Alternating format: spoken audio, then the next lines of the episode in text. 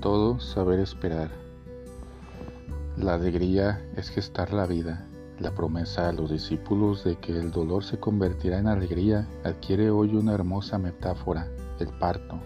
Jesús dijo, cuando una mujer está a punto de dar a luz, está angustiada porque ha llegado su hora. Pero cuando el Hijo nace, ya no se acuerda de la aflicción porque se alegra de haber traído a un ser humano al mundo. Hace unos días ya oramos con Jesús diciendo, no hay amor más grande que dar la vida.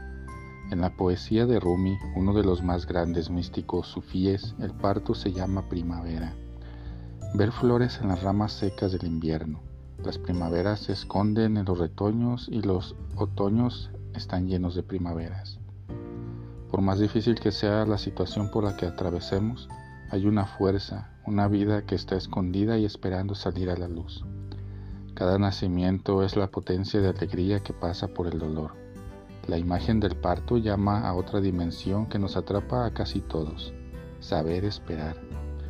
El embarazo siempre carga el camino por hacerse, el aprendizaje, el proceso que no es inmediato.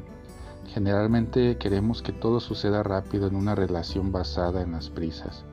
Vivimos apurados, la oración también es así. Oro hoy y quiero mañana que Dios me dé lo que pedí. A través del Evangelio comprendemos que Dios respeta los itinerarios y que la demora puede ser la mayor escuela de vida. Solo después es que nos damos cuenta. Gestar la vida y saber esperar la vida. En este mapa Jesús está enseñando a los discípulos a ser cooperadores del Evangelio. Una invitación hoy a la oración es notar las pequeñas señales de vida, por pequeñas que sean, que la realidad esconde. Todo está en embarazo, en todo hay primavera.